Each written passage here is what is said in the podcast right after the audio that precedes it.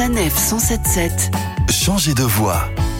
Toujours rebondir et s'épanouir, c'est le credo de Florence. Florence était enseignante, elle est devenue tapissière et cellière, c'est-à-dire qu'elle rhabille l'intérieur de véhicules anciens. C'est d'ailleurs son activité principale du côté de Douai, dans les Hauts-de-France. Florence, bonjour. Bonjour. Alors vous avez quitté l'enseignement il y a quelques années, alors c'était pour euh, raison de santé principalement, et puis ensuite vous avez euh, tenté euh, le concours d'orthophoniste, vous avez travaillé dans une boutique de vêtements, mais ça, ça ne suffisait pas. Ben, j'ai toujours aimé travailler de mes mains, donc j'avais un petit atelier de création de robes, de sacs. J'habillais ma petite fille, je faisais des robes aussi pour moi, pour mes copines, tout ça. Donc essayé de développer un petit peu ça. En fait, je trouvais mon équilibre. À un moment donné, je me suis ennuyée, puis je voulais trouver euh, à travailler de mes mains. Je voulais passer ma vie dans un atelier, mais je voulais vivre de ce que j'allais faire. Alors il y a eu un déclic forcément pour que vous vous y mettiez euh, totalement. Mes parents étaient allés voir un salon de l'artisanat. C'était en revenant ma mère qui m'a dit mais j'ai vu une fille qui refaisait un siège et, et je t'ai vu quoi. Ça a été le déclic. Je me suis intéressée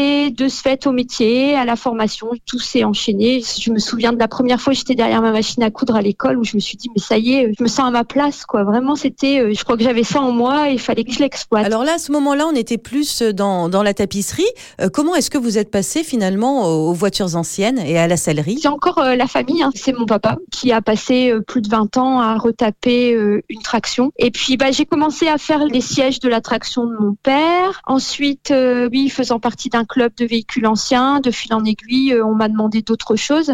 Et puis je me suis aperçue qu'en fait ça m'intéressait. euh, voilà. On peut dire que, que c'est un accomplissement pour vous. J'ai souhaité passer euh, mes journées entières dans mon atelier. J'y suis et euh, voilà, je suis la plus heureuse du monde. hein. Je viens travailler, j'ai pas l'impression de travailler quoi. J'ai aimé ce que j'ai fait avant, mais là, j'ai plus en tête de faire autre chose. J'ai réussi en fait à faire de ma passion mon métier. Quand vous avez besoin de quitter l'atelier, de vous ressourcer un petit peu, où est-ce que vous partez? Il y a les deux extrêmes en fait. En général, c'est un gros bol d'air à la mer, donc on aime bien aller sur la digue de Dunkerque euh, en descendant le long de la côte. Et puis sinon, moi, j'adore aller à Paris. Ça fait le grand écart entre les deux, mais c'est ça, voilà. Merci beaucoup Florence pour cette belle histoire qui, on l'espère, devrait donner des idées à nos auditeurs. Alors pour découvrir Florence, rendez-vous sur sa page Facebook Florence Wartel, sellerie, tapisserie, décoration.